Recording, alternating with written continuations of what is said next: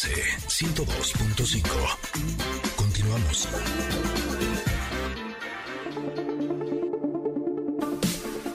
Aquí estamos con nuestra carta del comentarot. Que, ¿Qué nos querrá decir esta carta? A ver, nos toca el...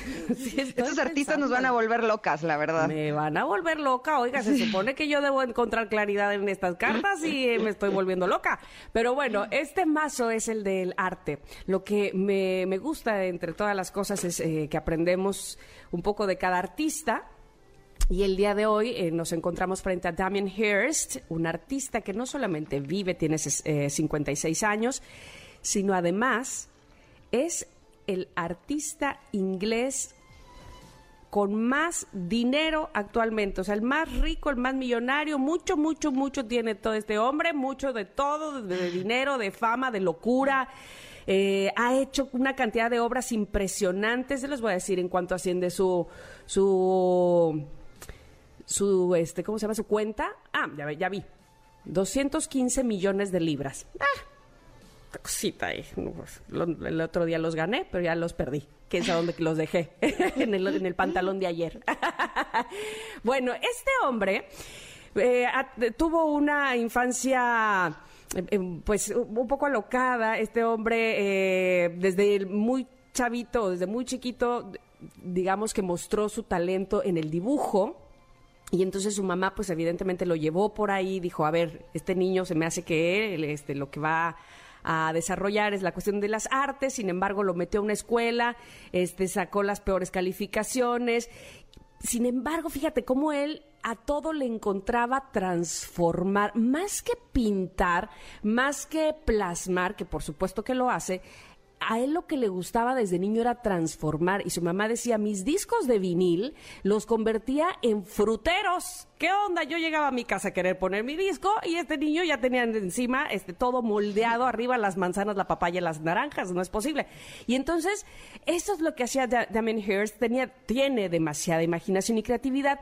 Sin embargo, pues ahora sí que respeto, pues ni siquiera sé si respeto, pero no comparto muchas de las cosas que hace.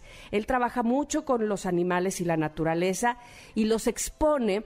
Y usted estoy segura que algunos de ustedes han de acordar o, conocen seguramente mucho de, este artista, que se hizo muy famoso hace unas décadas porque expuso, de hecho es la exposición más cara que se de la que se tiene registro, expuso a un tiburón en formol. Y ¡tarán! Esta es mi es de obra de arte. Fue muy criticado por los artistas eh, conocedores diciendo, eso no tiene nada que ver, se fue a un lugar común, que es la muerte, es, o preservar la muerte. Otros al contrario decían, no, no, no, no, qué bárbaro, es un genio, ¿a quién se le hubiera ocurrido poner un tiburón en formol? Esto es, este, ya tan solo la, la imagen del tiburón nos expresa lo, lo mínimo que somos ante este gran animal, en fin, ya saben cómo son los artistas, por este, tan subjetivo eh, el asunto del arte que unos pensaban una cosa, otros otra. Pero este hombre ha hecho tan de todo que imagínense que estaba yo leyendo que a, se auto... ¿Cómo se dice este?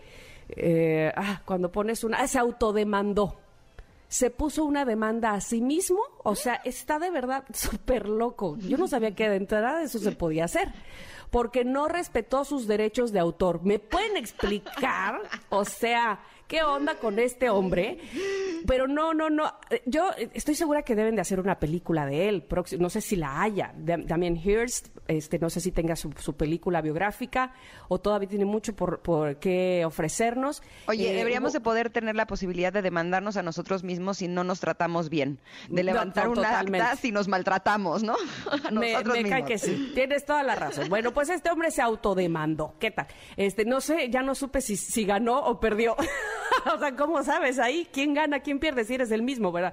Pero bueno, el caso es que eh, hubo un momento donde eh, en una exposición, no sé si leíste esto, pero que puso a un borrego cercenado y luego, eh, pero le puso unos cuernos de marfil, no, de marfil no estoy loca, de oro este, con diamantes incrustados y no sé qué. Bueno, pues resulta que otro artista que está más, un poco más loco que él, entró a esa, a esa exposición y vació un bote de pintura negro a esa oveja.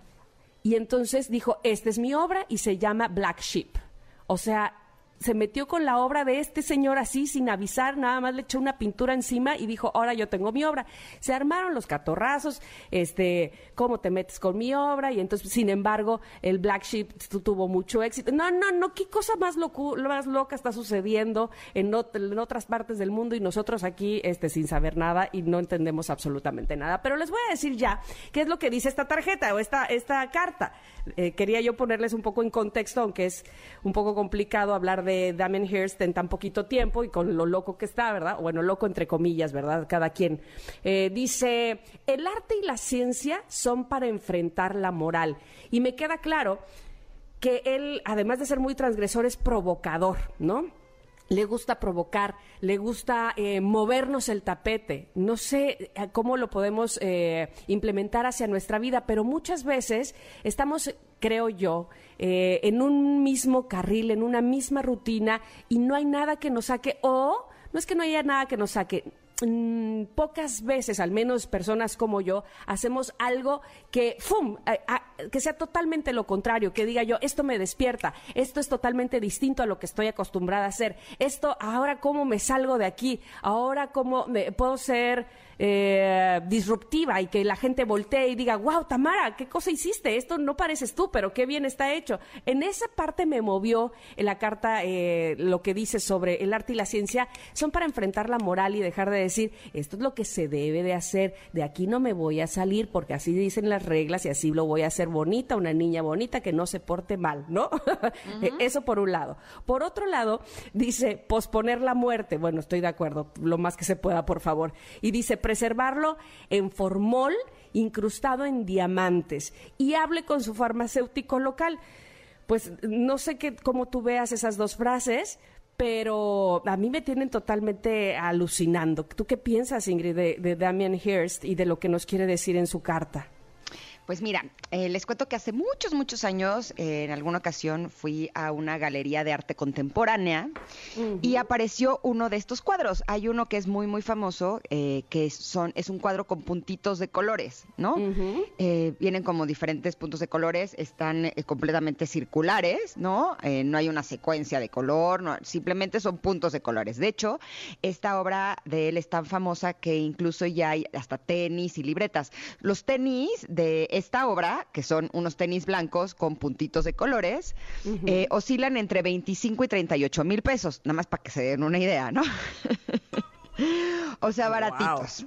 Exacto. el punto es que, justo el punto es que cuando llegué a esta galería y vi que esta era la obra principal de la, de la exposición, era como un museo de arte contemporáneo, yo dije, pero ¿cómo esto es arte? O sea, como que yo estaba acostumbrada a que eh, las pinturas en donde hay personas que están expresando alguna emoción eran arte. O eh, estas pinturas en donde tú sientes cosas al verlas, ¿no?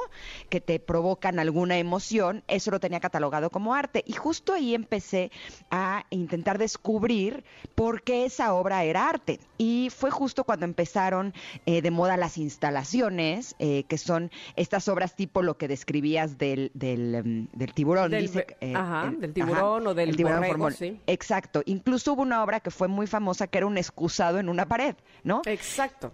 Y yo decía, pero ¿por qué un excusado en una pared es una obra de arte? Hasta que finalmente entendí que muchas veces el arte se trata de atreverse, de ser el primero en hacer eso, de tener este convencimiento y el conectar con tu fuerza interior y decir, pues sí, esto es arte y es mi arte y es la forma en la que yo me expreso. ¿no?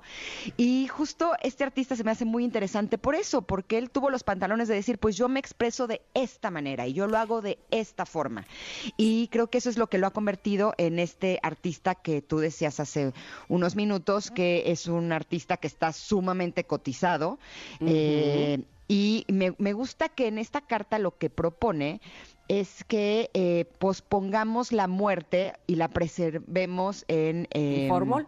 En formol, correcto. ¿Y cómo logra? Eh, incluso dice encrustado en diamantes, ¿no? Y esto me hace recordar esta frase que dicen muchos sabios y que dicen en muchos libros, que eh, a nuestra muerte hay que abrazarla. Generalmente tenemos miedo de morir, pero no nos damos cuenta que si nos, que si nos hacemos conscientes de que la muerte está siempre acechándonos, eso nos da la oportunidad de vivir una vida mucho más plena, porque no sabemos realmente cuándo vamos a morir. Sí sabemos que vamos a morir, lo que no sabemos es cuándo ni cómo.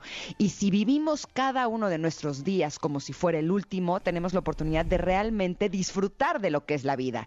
Cuando vivimos eh, la vida sin ser conscientes de nuestra muerte, eh, estamos en lugares, estamos en situaciones, estamos haciendo cosas que a lo mejor no es lo que desea nuestro corazón.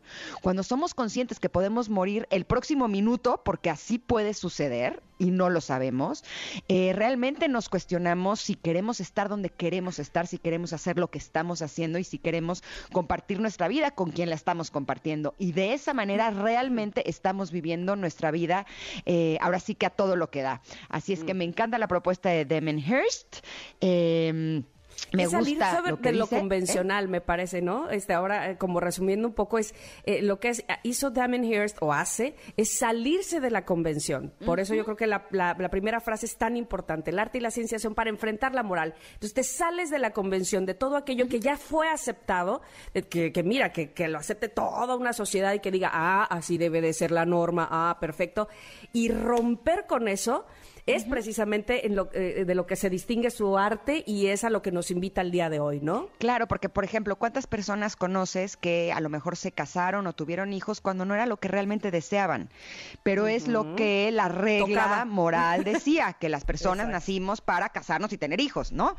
Y, y, esa no es la felicidad de todas las personas. Yo en lo personal soy una mamá muy feliz, amo ser mamá, es eh, una, una parte de mi vida que realmente disfruto enormemente. Pero también hay personas que no nacieron para ser mamás o papás, que realmente no es lo que desean. Y a mí me da mucho gusto cuando una persona dice, es que yo no quiero tener hijos, porque realmente es algo que no deseo. Y logran ir a través, ¿no? De esas eh, dictaduras que a veces tenemos como cultura o, o, como familias, ¿no? En donde estas personas me dicen, y a mí todo el tiempo mis papás me están presionando, que cuando voy a tener hijos, porque ellos quieren tener nietos, y yo no quiero, y no los voy a tener porque eso no es lo que yo deseo. Y a esas personas, la verdad, yo las admiro profundamente. Así es, totalmente cierto. Así es que bueno, si en algún momento te has sentido que has salido de, la convención, de la norma, de la regla, seguramente estás practicando esto que dice Damien Hirst en la carta del día de hoy del Comentarot y que está publicada en arroba Ingrid Tamara MBS. Platícanos, por favor, si alguna vez has sentido eso, que has salido de la regla, que has salido de la norma, que aquí te vamos a leer con muchísimo gusto. En lo que nosotras nos vamos a un corte y regresamos rápidamente porque vaya que tenemos un programa especial para ti que estoy segura que vas a disfrutar. Volvemos, estamos en el 102.5 de MBS. Es momento de una pausa. Ingrid y Tamara, en MBS 102.5.